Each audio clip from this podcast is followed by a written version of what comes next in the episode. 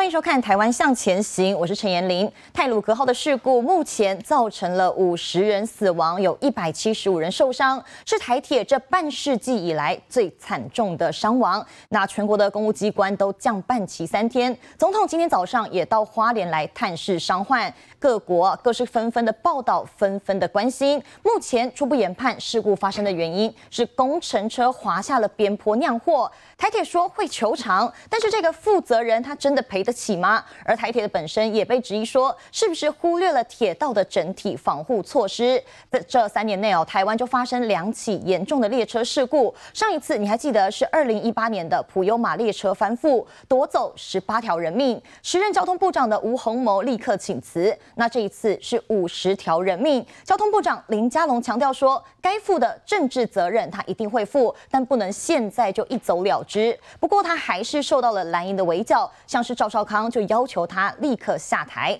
先来介绍今天的来宾：资深媒体人林玉慧。年龄好，大家平安。民进党台中市议员周永红。年龄好，各位观众朋友，大家平安。民进党台北市议员张茂南。大家好，大家午安。好，国民党文传会副主委郑兆兴。大家好。还有我们的政治评论员陈才能。大家平安，大家好。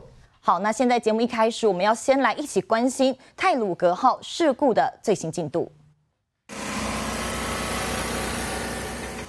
消防员出动破坏机具，开始锯断台铁泰鲁阁四零八四车厢连接处，准备将卡在隧道内的车厢拉出隧道外。运安会也持续派人到现场勘验。今第七节这边的伤亡也比较惨重，那第七节的话，跟第八节之间也是夹困的，所就是因为夹困，那脱救比较困难。那已经脱离现场的第一节跟第二节车厢已经运离送往核能站。会把原来第一节跟第二节车厢下方的轨道，把它扶正归位之后，再衔接进台进场来做第三节车厢的一个复轨跟运离的一个动作。目前计划第一到第六节车厢会往北拉至和仁车站，其中第一、第二节已经顺利吊挂，将会清空车厢内部残骸。但现在传出有遗体被压在第六节车厢下方，运安会和检察官会先行会勘，并请搜救人员搜救确认。至于卡在隧道口的第三节车厢，目前已拖出一半，而七八节车厢在评估之后预计向南拖出，但由于车厢被卡在狭窄的隧道内，车体严重扭曲变形，死伤也最为惨重。呃，在机具跟人员都二十四小时待命，那同仁也轮班，所以要在最快的速度能够完成抢修，让呃整个呃东线可以呃呃复驶。由于轨道总长两千六百八十四公尺，而第八节车厢离洞口也还有两公里远，因此后续的脱掉作业还在评估当中。至于第三节车厢的部分，目前会先以水泥重铺轨道，希望在最短的时间内妥善处理后续。总统会不会担心病患的状况？泰鲁格号出轨意外第二天一早九点钟，总统现身国军花莲总医院探视受伤乘客。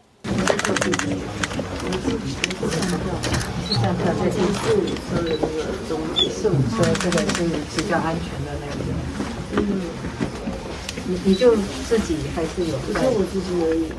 总统一早在交通部长林佳龙、内政部长徐国勇以及卫福部长陈时中的陪同下，连跑国军花莲总医院、花莲慈济医院、布立花莲医院和门诺医院，为受伤乘客加油打气，也慰问辛苦照顾的家属。泰鲁格号出轨意外成了整个社会的伤痛，总统亲赴花莲致意，也强调政府会全力协助。我要向罹难者的家属表达哀悼之意，我们一定会持续的协助处理后事。那目前呢，各医院也全力的在救治伤者，会给我们这伤者最好的照顾。至于罹难跟受伤的外籍人士，我们的外交部啊，已跟相关的驻台代表机构啊联络，也会继续提供协助。好，可以看到，在事发的第二天呢、哦，总统呢，呃，亲自到花莲来连跑好几间医院来探视伤患。那在这个现场的部分呢，也开始进行了车厢吊挂的作业。目前第一二节呃车厢都已经吊挂出来，第三节因为有一半卡在隧道中间，一半在隧道口外面哦，所以现在还在吊挂作业还在进行当中。那另外呢，包括说总统府还有公务机关都降半旗三天来悼念伤亡者。面对这个半世纪以来最惨重的这个台铁的列车事故，除了探视之外，我们要问一下永鸿哥，说政府现在还能做什么？我坦白讲，这个是我们呃，应该是一个国商日啦，哈，国难日。那为什么说是半世纪以来？哈，事实上在半世纪以前，这不是台铁最严重的一次。在半世纪之前哦，台铁就在一九四八年的五月二十八号，台铁就发生了新店溪桥的火烧车事件，那时候死了六十四个人。那我必须说，现在最重要的任务是什么？第一个当然就是抢救嘛，哈。那抢救其实是有这个黄金时间的哈，不管是你受伤的，或者是说你。还这个还有一丝气息，但是你被还被困在车厢里面的哈，因为毕竟这时候很多人没有办法去确认名单的原因，是因为他很多亡者这个部分，根据你的尸块等等都还没有办法去做确认，还在努力中。那已经救出来的，是不是已经都完全救出来，还是还有一些真的是压在里面找不到哈？我觉得这个是关键的黄金时间，所以第一时间当然是抢救，第二时间就是未来的后事怎么做，第三个。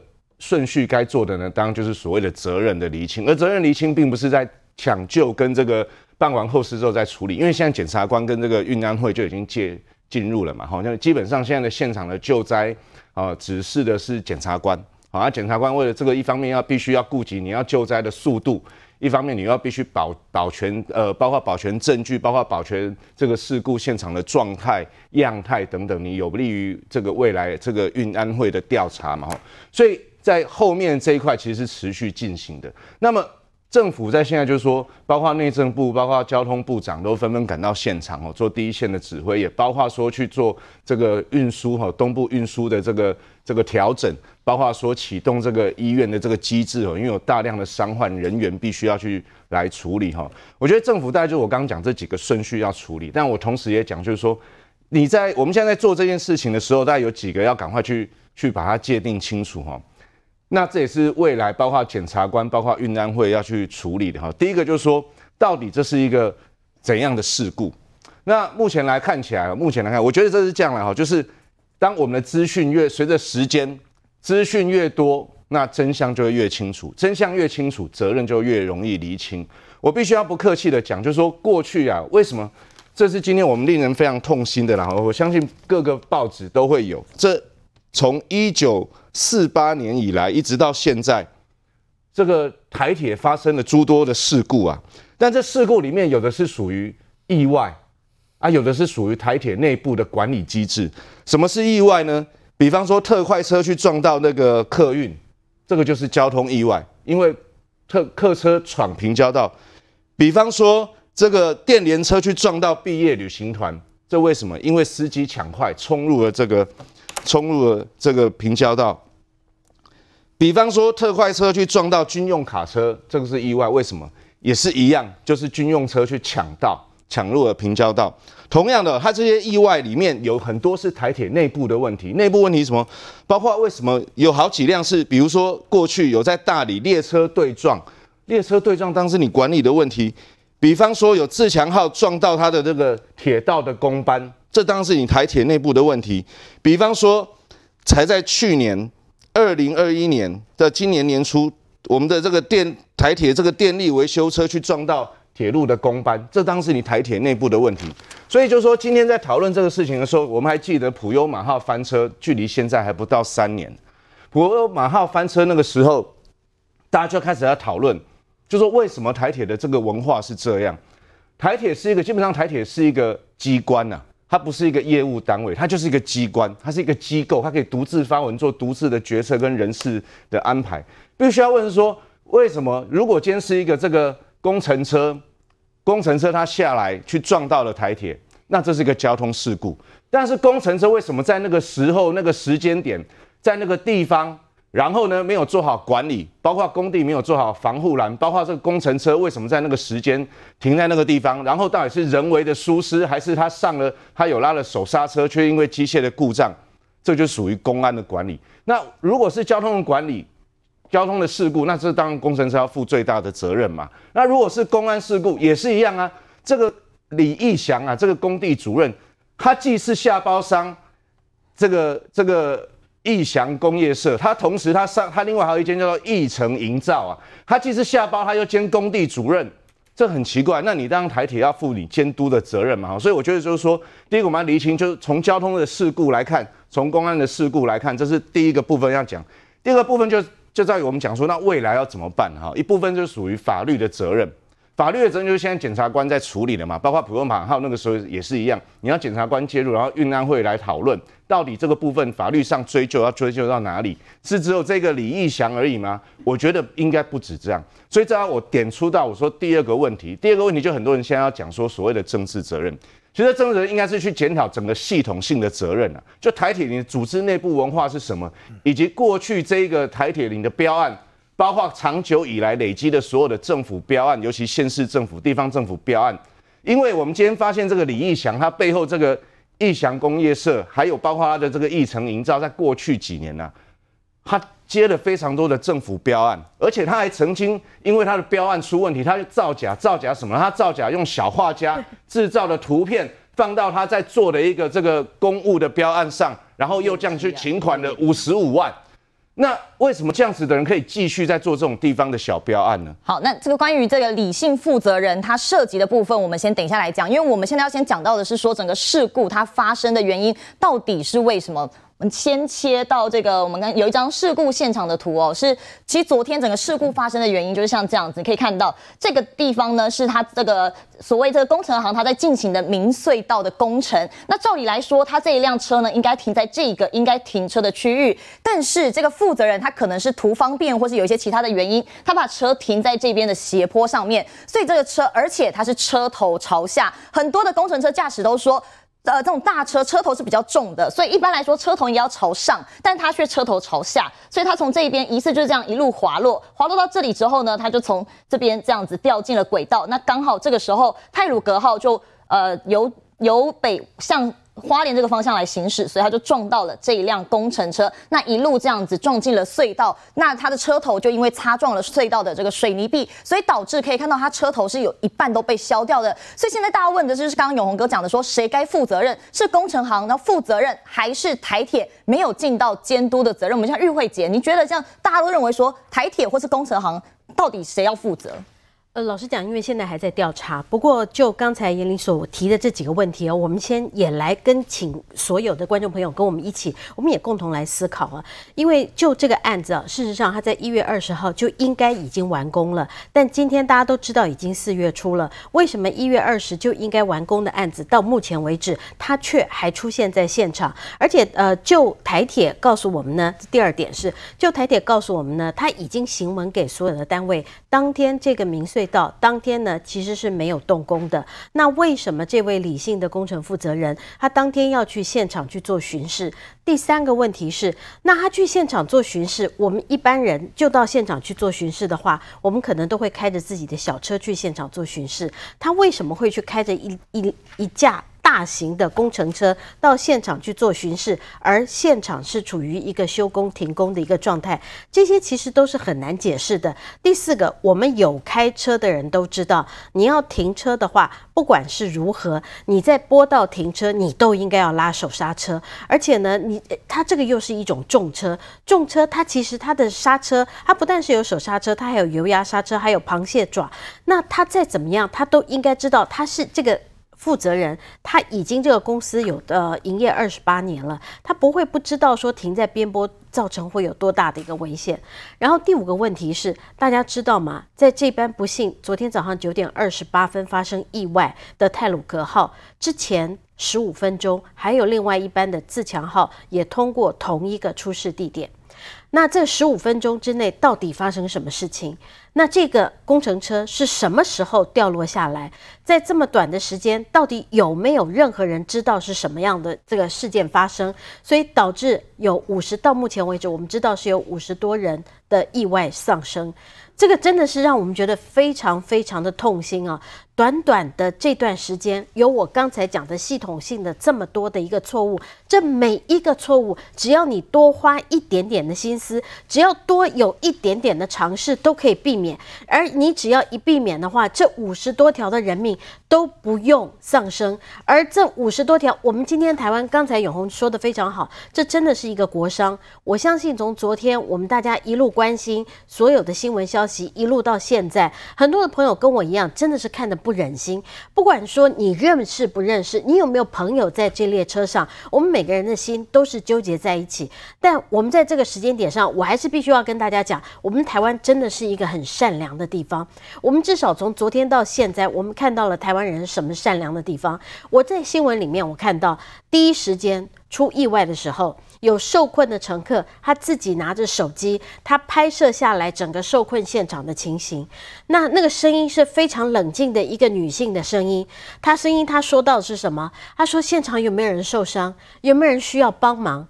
现场是乱成一团，那个一个状态哦，黑漆漆的一个状态哦。我相信他心里面应该也是非常恐慌，可是他可以用非常冷静的声音告诉我们说：问现场有没有人受伤，有没有需要帮忙？这不是台湾人的良善。什么是台湾人的良善？第二个是我们在第一时间的时候，你看到呃很多各式的呃。这个救难车队包括宜兰呐、包括台北啊、新北啦，那甚至于桃园各地的救难人员要赶赴现场，要去帮忙救援。可是昨天是连假的第一天呐、那个塞车本来就是预期当中会塞得很厉害。可是当大家在脸书上面透过各种的社群软体一宣布说，大家可不可以让道，让这些救难人员可以先行赶到现场。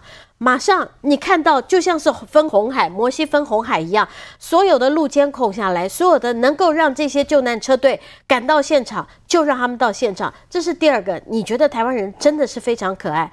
第三个是在花莲有非常多那各式各样，本来是在接这些外送的这些呃大哥大姐们，或者是这些呃哥哥呃或者是弟弟妹妹们，他们本来哦都在。有节日的时候，其实是为了自己的这个荷包在奔波。他们昨天第一时间放下了自己手边所有的事物，他们可以不赚钱，他们就组成了一个去救灾，要把这个所有的物资送到了这个最前线的一个团队。他们送水、送热食到了这个现场，我觉得这真的是让人家觉得非常的感动哦。然后还有我们看到了，包括很多的医护人员。年纪这个头发花白的这个医生七十多岁，快八十岁了啊！他在这个月台上面一一的来做检伤，然后他跪在地上来安慰或者是来进行诊疗，这些都让人家看到台湾人真的是非常可爱。还有很多我们在电视机前面，很多人急着说：“我现在要哪里呃要去捐钱？我要该怎么办？我要怎么样去帮忙他们？”我我先跟各位讲，捐钱这个哈，这个我知道这个可能会有很多人想捐钱，但捐钱。还是等等啊，因为我相信卫福部未来一定会有呃这样子的一些捐款专户啊。那呃，这个卫福部也会有一个妥善的一个规划。那我们等等，让卫福部它有个妥善的规划之后，那呃，我们再捐钱，这样的可能会比较好。不过在这个同时呢，我们也很遗憾的是看到呃政治人物他们喷口水。等一下，我们或许我们还会讲到。不过我觉得在第一时间哦，我们固然。台铁，我觉得他没有办法。台铁的文化，这是一定要去检讨。在第一时间，我们必须要去搞清楚到底这个事情是怎么发生的。那第一时间，我们应该在今天第二天，我们才事情才刚发生，大概三十多个小时，我们应该要给所有的救难人员呢，还有这些所有第一线的医疗人员，跟所有现在在帮忙的这些人，要给他们最大的鼓励跟最大的掌声，因为只有他们。这奋不顾身的冲到第一，呃，冲到这个现场，那才能够让我们啊可以得知现场发生的状况。那同时，我们也要尽我们自己最大的力量来帮助这些的伤者，帮助罹难者这些人。那希望他们能够心情能够得到平复，那希望他们的家人能够得到平安。那至于政客喷口水，那还要拜托，我知道媒体的朋友也是非常非常的辛苦啊。那呃，因为这个。新闻的关系，他们必须要去问一些罹难者的家属一些问题。但是，真的如果去刺激到家属的话，我相信，其实自己记者自己也是不忍心的。希望大家在这个时间点上能够多一点的同理心。那因为毕竟这是国家我们共同遭遇到这么重大的一个国伤，我们大家一起要牵手度过，我们大家一起彼此扶持，因为。让台湾能够变得更好，在第一时间让台湾能够变得更好，我相信这是你我共同的责任跟共同的心愿。好，关于这个事件引发的这个所谓政治口水，我们等一下会讨论到。因为现在我们还要讲到一个是说，像这个因为昨天发生事故的这个部分哦，大家现在外界也很担心说，那为什么这个车这样子滑下来的时候，如果假设当时有一个工程的围篱，或者甚至说台铁在铁道旁边它有一些防护措施的话，是不是就能避免这样的情况发生？所以我们想问一下，说茂南议员说，是不是在这个事件之后，台铁必须思考在铁道安全防护的部分，甚至有人担心说，那这样如果有人真的是蓄意的话，它要影响到铁路安全是相当容易的。好，当然这是一个公共安全，我们都知道这是一个呃明隧道的整修。那么其实它已经列入一个工期，那每一个工期都有一个标准作业程序。比如说，是否应该设围篱？那么到了工期的人是不是应该戴安全帽？以及进到工期之后的不管机具的摆放，不管车辆的停放，不管整个东西都要一个标准的 SOP。我要在这边特别讲。这个是一个人哦，而且我为什么这样讲？台铁的这个制度长期是纵容，而且长期是用一种公开招标的方式来让特定的人士能够取得这个标案，这其实是一种制度上的杀人，以及制度上的一种缺失跟陋习。我要特别讲，一个小小的义祥工业社，两百万长期的承揽政府的标案，他何德何能？他有什么方式可以这么样子畅行无阻？如果上面不同意，如果大家没有一种默契，怎么有可能？好，那进到这里，你得标之后，那就算你的本事哈。那进到里面去，我们有没有一个标准的 SOP？就是这个是一个厂期，刚刚主持人您特别提到的，厂期就是要一个规范，围篱甚至波坎，那这波坎有这个顺向坡、逆向坡，这可能车辆停在这边会滑下去，这是一个可以注意的地方，你知道吗？捷运在施工的时候，必须要设计围篱。要建置围篱，因为防止这个人车争道的时候，这种现象会出现。当然，这是一个攻击，所以我必须要挞伐，就是这个事情是台铁绝对有责任。为什么？他纵容他的啊承包商没有设好围篱机制，没有设好公共安全场期的建制，没有做好一个标准的啊这个 SOP。我们刚刚特别提到，昨天是这样，为什么要去？如果你记得，我就今天要讲。到底这么大的一个工程当中，有没有一个工程期的规划划设？第二个，有没有工程计划表？应该有。第三个，有没有工程的维护人员？比如说今天是加的，那么现场有没有一个人在那边担任工地的啊维安？就是禁止，如果说今天有不肖分子要进来破坏你的工地，有没有这样子一个啊所谓的呃现场围篱的？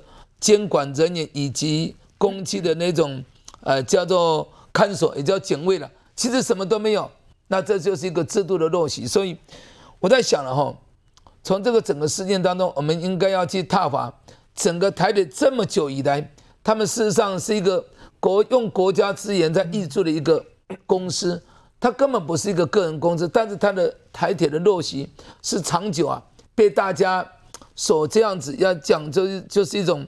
呃，一种叫做呃呃单一事业，那么大家都没有办法来来，好像就是说来来来干预，或者是来好像来来参与，那造成他们一种我行我素。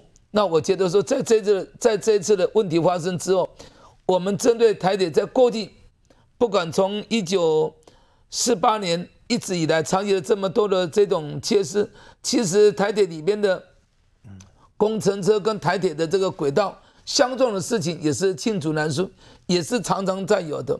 因此，我觉得这个东西，我认为如果说今天要就责，台铁首当其冲，一定必须要有人负责跟下台。第二个，我认为工期要建立一套的标准 SOP，我们现在不能再用一种开发中国家的方式，就是，哎，到了车子随便停。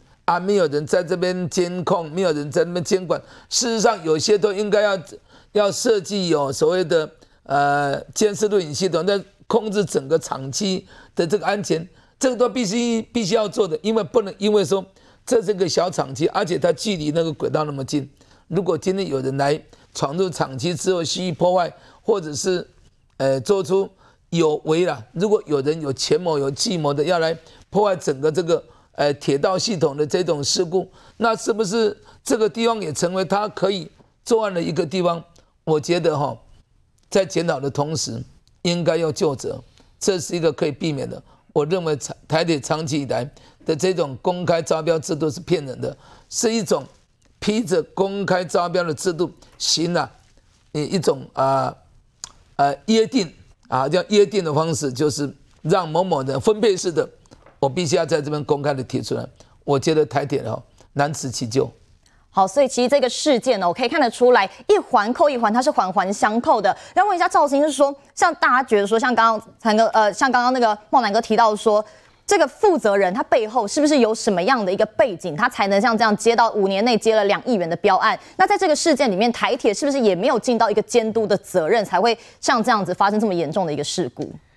我觉得没有错哈，就是说刚刚其实永鸿兄跟这茂南议员讲的，我都其实是蛮认同的哈。因为第一个就是说，当然这个呃，昨天我跟王定宇委员同台啊，哈，他有去做一个统计啊，台铁大概每十年哈会出一个三十人以上的重大意外事故。当然，本次事件的直接间接原因还有待调查，可是它在频率上跟管理文化上，跟其他国家的铁路公司相比，跟我们。一般民众在体验上可以比较的捷运跟高铁相比，它的频率跟管理，我想一般民众他的那个感受是非常强烈的。啊，像我住汐止，所以我常常坐火车，火车的管理、火车的清洁、火车对于设备的维维护，最简单的就是我今天坐电梯的时候，这个电梯是不是常常坏掉？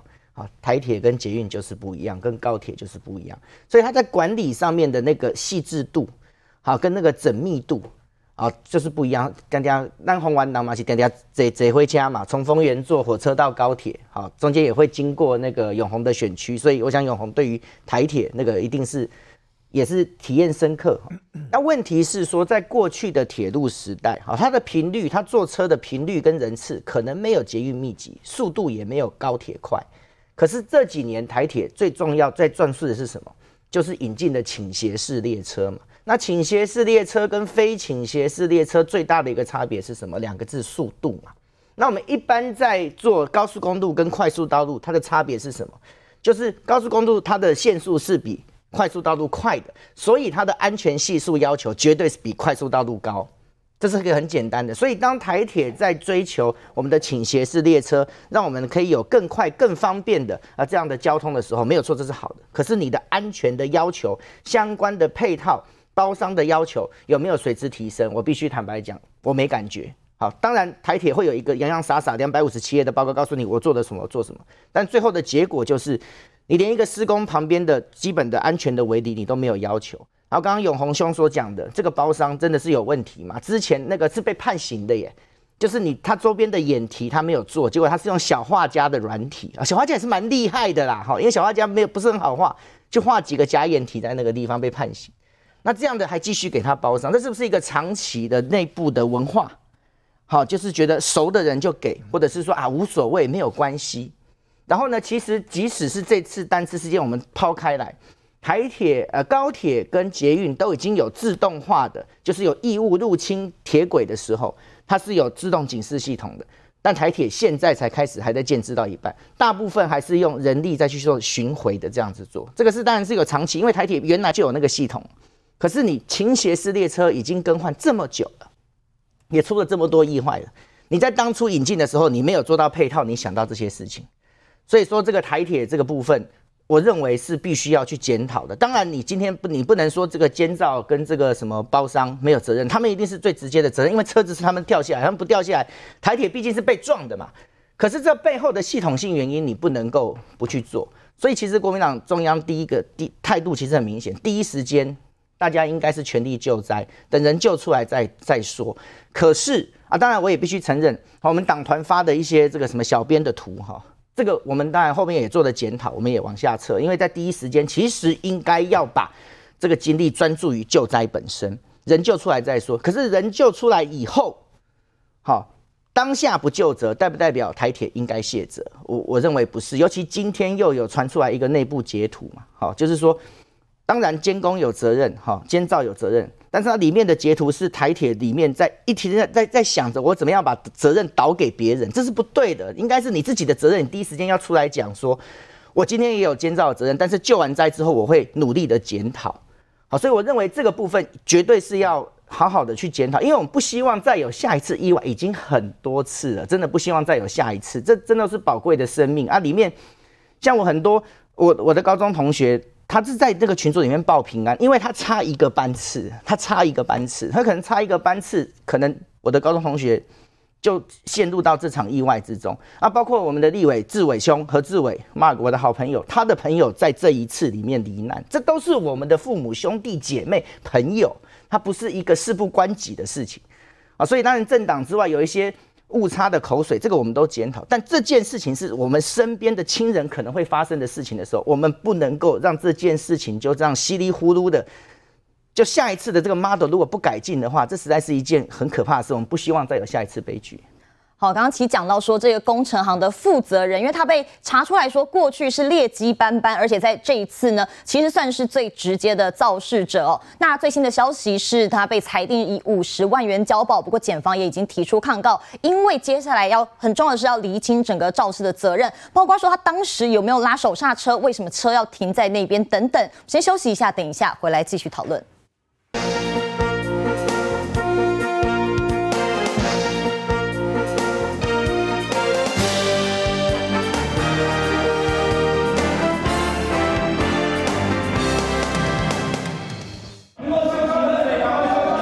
鲁格号四零八车次的车头被削去一大半，变形翻覆，令人触目惊心。事故当天的空拍画面可见，还没进入隧道的车尾，从第二车厢开始就有出轨。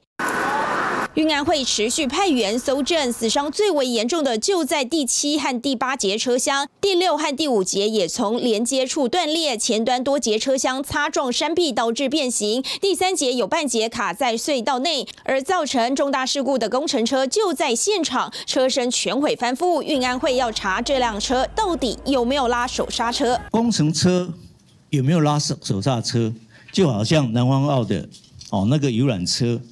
它发生残骸的时候，看到残骸的时候是在空档，但空档是不是代表，哦，原来在发生的刹那是空档？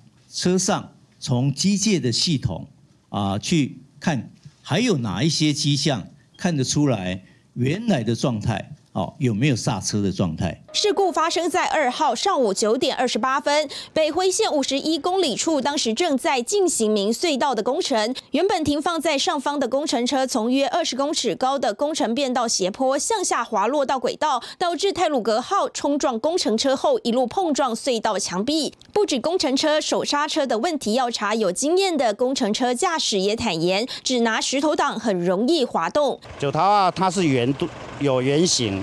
哦，阿丽亚说那造也也得造。斜坡停放可有正确的 SOP，工程车一停妥，拉上手刹车，即使不用螃蟹脚，也会拿出三角车挡，紧紧塞住后轮，才能加强防护。伊啊动后边，伊后边是相链，啊伊的后边是死的，啊所以你动较安全。斜坡吼，咱上好是手刹车扭起来，哈，然后入档，啊然后用一下车挡，哦三角车挡，安尼上安全。哦，因为风机手刹车，哦，叫跳起啊，啥来，会叫留个留意。啊，阿里啊，用车挡上安全。真相有待厘清，运安会已经排除天候因素，朝向人祸工程车刹车问题全面展开调查。好，刚其实可以看到，对于这一次的事发原因是有很多的疑点。我们要先问一下才能哥说，像现在他觉得说，那到底事发当时这个驾驶他有没有拉手刹车？那人家说那个地地方很小，他可以步行就好，他为什么要开工程车？而且那时候是一个停工的状态，那他来干嘛？就这些疑点这么多，就是要怎么办？当等于那个头一个那个事故现场那那那张图，好，忙才能换一下那张图，然后事故现场的，安尼安尼讲较清楚了哈。嗯、因为这个图哈。伊车停的迄个、迄个斜坡的部分，就是迄架工程车嘛，吼。啊，迄个吼台铁大清路段，掠迄是即个工地的迄个公务所，就是迄个三角楼遐。啊，即马边仔有做者迄个轮胎片哦，迄个是伊明隧道的工程基地啦，吼。即个伫咧代替的工程内底，即个诶，咱按照迄个营造业法诶。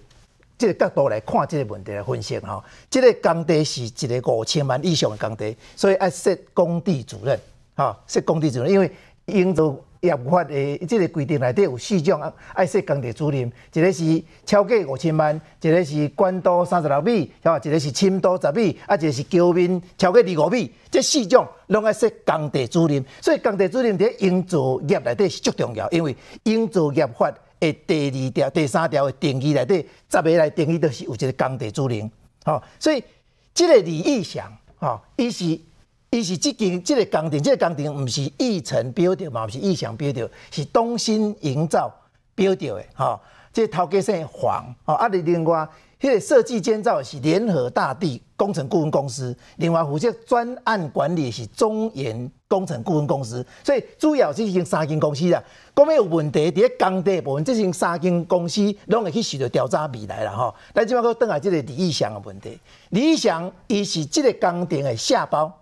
但是伊现在会当佫是工地租赁，这是一个问题，吼，这就是严玲你在讲的。第一个问题，即爱去查的。第二，拄仔你讲的，迄工迄个四月初一是咱家己连假开始，铁路局讲实在有公文，就是讲开始沿线铁路沿线的所有的工地拢总停工，包括即个即个工地，所以是停工，吼。啊，所以佫回答。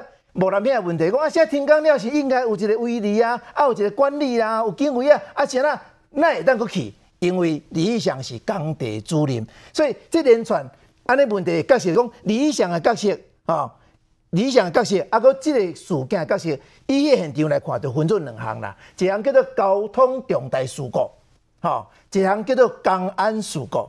交通重大事故就是李义祥这台车晓伫个这个工地无按照工地的规范晓伫个这个斜坡，佮无针对这台动车去做一寡基本上常识上的，像拄仔讲的，你会当用用车用迄个用迄个诶路挡吼，啊会当用这个有手刹车，啊阁会当用这个螃蟹脚等等，伊拢无做，所以毋是咱运安。这个委员吼，咧讲这是毋是有机械问题？因为我讲的问题足细，因为伊敢若停伫遐，就违反工作安全的规范啊啦！吼，伊做一个工地主任，工地主任按照营造业法第三十二条第一项第四款的规定，伊要负责什么工程呢？伊要负责即个营业内区工区内底劳工的安全第一点，第二就是即个内底的公共环境的安全，第三上重要就是公共。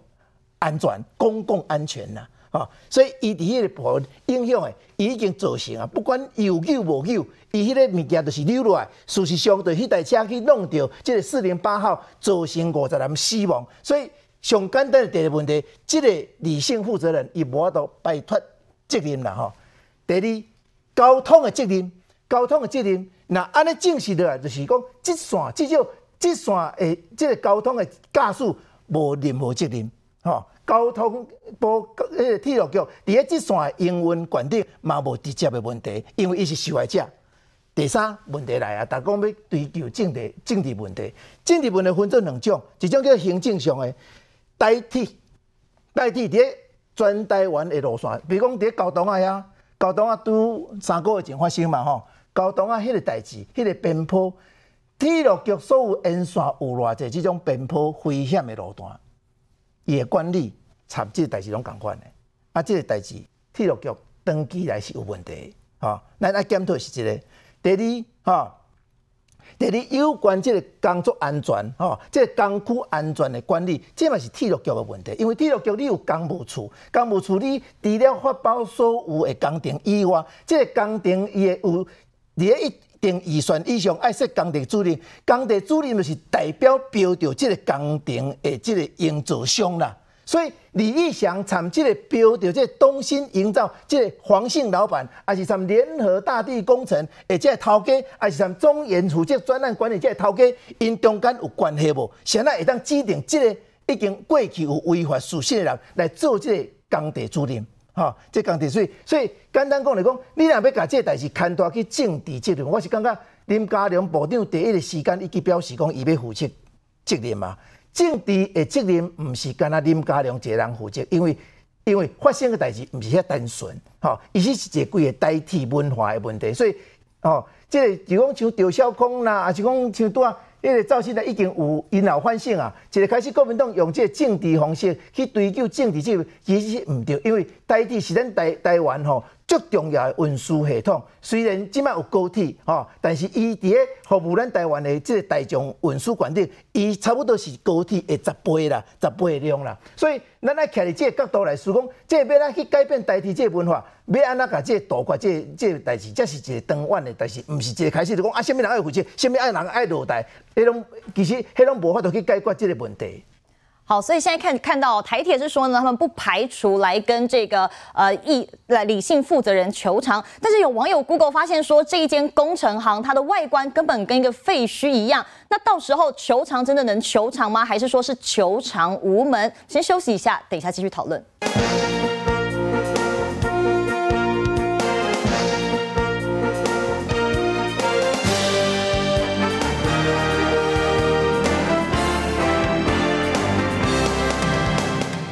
好，回到节目，其实这一次的这个事故，除了刚讲到说台铁的确是有很多地方都必须要改善，很多的惩恶的一些恶习哦，但是现在到讨论到后续求偿的部分，到底要怎么办？台铁呃说呢，可能会跟这个。负责人来求偿，但是可以看到说这个负责人其实呃他的这个工程行是很小的，那就有人担心说真的能求偿到吗？还是求偿无门？而且他因为这样可能涉犯的过失致死，他其实最高的刑期就是五年。也有人觉得说那这样子他怎么能为这一次的事故负责？请问一下永鸿哥说，大家觉得说这样子到时候求偿机制怎么办？台铁真的求偿得到，还是要自己就是吞了？我觉得这个我们就是首先我们来想说，如果有今天呢、啊，我觉得台铁今天的态度是这样了哈，应应该说，假设我们今天是那一台车的乘客或列车长，我们的家属、我们的朋友，你第一个讲白，这一台四零八号是被撞啊，它不是驾驶的问题，不是我们那个年轻的驾驶已经过世那台我们丰原人，不是驾驶的问题，不是台铁员工的问题，至少不是我们这一台四零八号列车的问题。今天我开车是我去弄啊。OK，我们龙啊，啊，上面的乘客死了，啊，我们的驾驶也死了，后起码开始要追究嘛。我说法律上的追究的责任是这样，都把就责任理清楚，才知道说要向谁求偿。啊，求偿又是另一件，你说要不要去把它怎么样用尽各种方式来去把钱要到，这个又是下一个阶段。那我先讲说第一个阶段，就说台铁今天到底是受害者，还是说他是有负有这个，因为这个工程是他发包出去的，他是负有这个良善管理义务的这个相关联者，这个还不知道。但可以肯定的是，四零八号列车上的，包括台铁的驾驶，包括台铁的员工，包括这些乘客，这五目前为止五十条人命，他们就是受害者。那台铁的员工在这里面是受害者。从受害者的角度来看，我们再看说好，那第一个，你这个李义祥，刚刚大家都已经觉得很奇怪，刚刚才能哥的介绍分析，大家也很清楚，就是奇怪，明明有一个这么广大一片地方要给你停车，你为什么要停在边坡？第二个奇怪的是，这个李义祥刚好叫领金。我们刚才讲说，他说要去看工地，问题是交通局已经讲得很清，诶，交通部台铁已经讲得很清楚了，在连假期间就不施工嘛，因为你要让这个疏运比较通畅嘛。为了这个连假，所以你就不施工。不施工的表示现场没有工班，没有工人。不施工的现场，到底你是要去看什么？你理论上是应该是要去，就是连假前。就是在这个停工的之前，你要看应该是这个时候去看啊，你们工人要下班的哈，明天这边大家工地都要清出来，有没有做好相关的公安的防护措施？比方说你围篱有没有做好？因为你工地要怕人家进入嘛，这是工班主任要做的事情。那我现在怀疑的是说，为什么你这个李义祥这个主任，工地主任要在这个时间跑去现场？明明现场是一个没有工人、没有在施作的现场。而且他不是一个这么认真的人嘛，这么认真的你也不会在没有工人、没有施工，你去看什么现场呢？那就是连假开始的时候，再看他过去的责任。事实上，这冰山一角。刚有提到这个判司官官司讲得很清楚哦，他在一百零四年的七月啊，这个就是李义祥的他的另一间公司叫做义成营造，他用最低标去标到花莲县政府的一个案子，上面有说最低标，最低标就是就是大概报给小嘛。然后谁报的最低嘛？这个其实这个当然未来可以检讨。我觉得这个这个案子到时候，包括他所有的都案子都拿出来检讨。比如说他他的低标到什么程度？有时候低于六成，你还要去做说明嘛，对不对？所以我很好奇，到底低到什么程度？他表示他可能知道底价是什么，所以他低于别人很多，这都很有可能。再来，他被判刑了，这叫什么？贪渎啊！他是工程有贪渎，表示有什么？表示有。官商勾结的问题嘛，我说就新闻来看，他写的是贪渎嘛。你说是工程，为什么？因为他是说他的接的这个花莲县政府的这个工程，然后呢，他伪造了，他用小画家美编呐，他用小画家去制造了这个什么图片，然后包括在工程日志上，好，包括在施工图上去给这个政府官员说啊，他他有在做这些施工，有在做，所以他就领了这些钱。那到底当初承办这案件的官员知不知道？这第一个。第二个就是说，为什么这样子记录的？我相信不止，他还可以这样子记录的这李义祥。这个义祥工业社一这个这个义成营造明明有这样记录，还愿意发包给他。事实上，他并不是这个工程的主要要负责的。这工程是谁要负责？是东兴营造，他做的是这个东段的这个的六年的这个更新维护净化。那东兴营造显然是发下包给他嘛，所以上面还有个东兴营造啊。那为什么要讲到上面？就是说你责任要一直往上追究，你才能抓得出最后我们要跟谁求偿以及刑事责任在哪里。东兴营造在上面还有谁？这个标是谁拿到？联合大地工程顾问公司啦，一般都会有一个工程顾问公司或者比较大间的工程公司来做什么？来做设计跟监造嘛。联合大地工程顾问公司设计跟监造，然后还有一个专案的这个管理公司，然后再就是你的这些营造公司在做嘛。哈，营造公司的所有的施工土木结构就要照你设计公司。给我的东西嘛，所以是通常设计标跟监造标会合合一起，是因为因为是你设计的，所以你来监造嘛，你才知道有没有按照你的施工去设计，你才知道这个边坡是危险的还是不危险的嘛。边坡还分 A、B、C、D。问题这个联合大地在过去台铁喉通那个时候有一个坍方的事件，也是这个联合大地工程顾问公司当初的对于那个合同这一件事情，那时候也是普优嘛。他的判定是那边坡是安全的，没有明显的危险嘛，就后来那边坡就坍方了，又影响到台铁嘛，所以我一说这个追究哈，我们要这样一步一步来。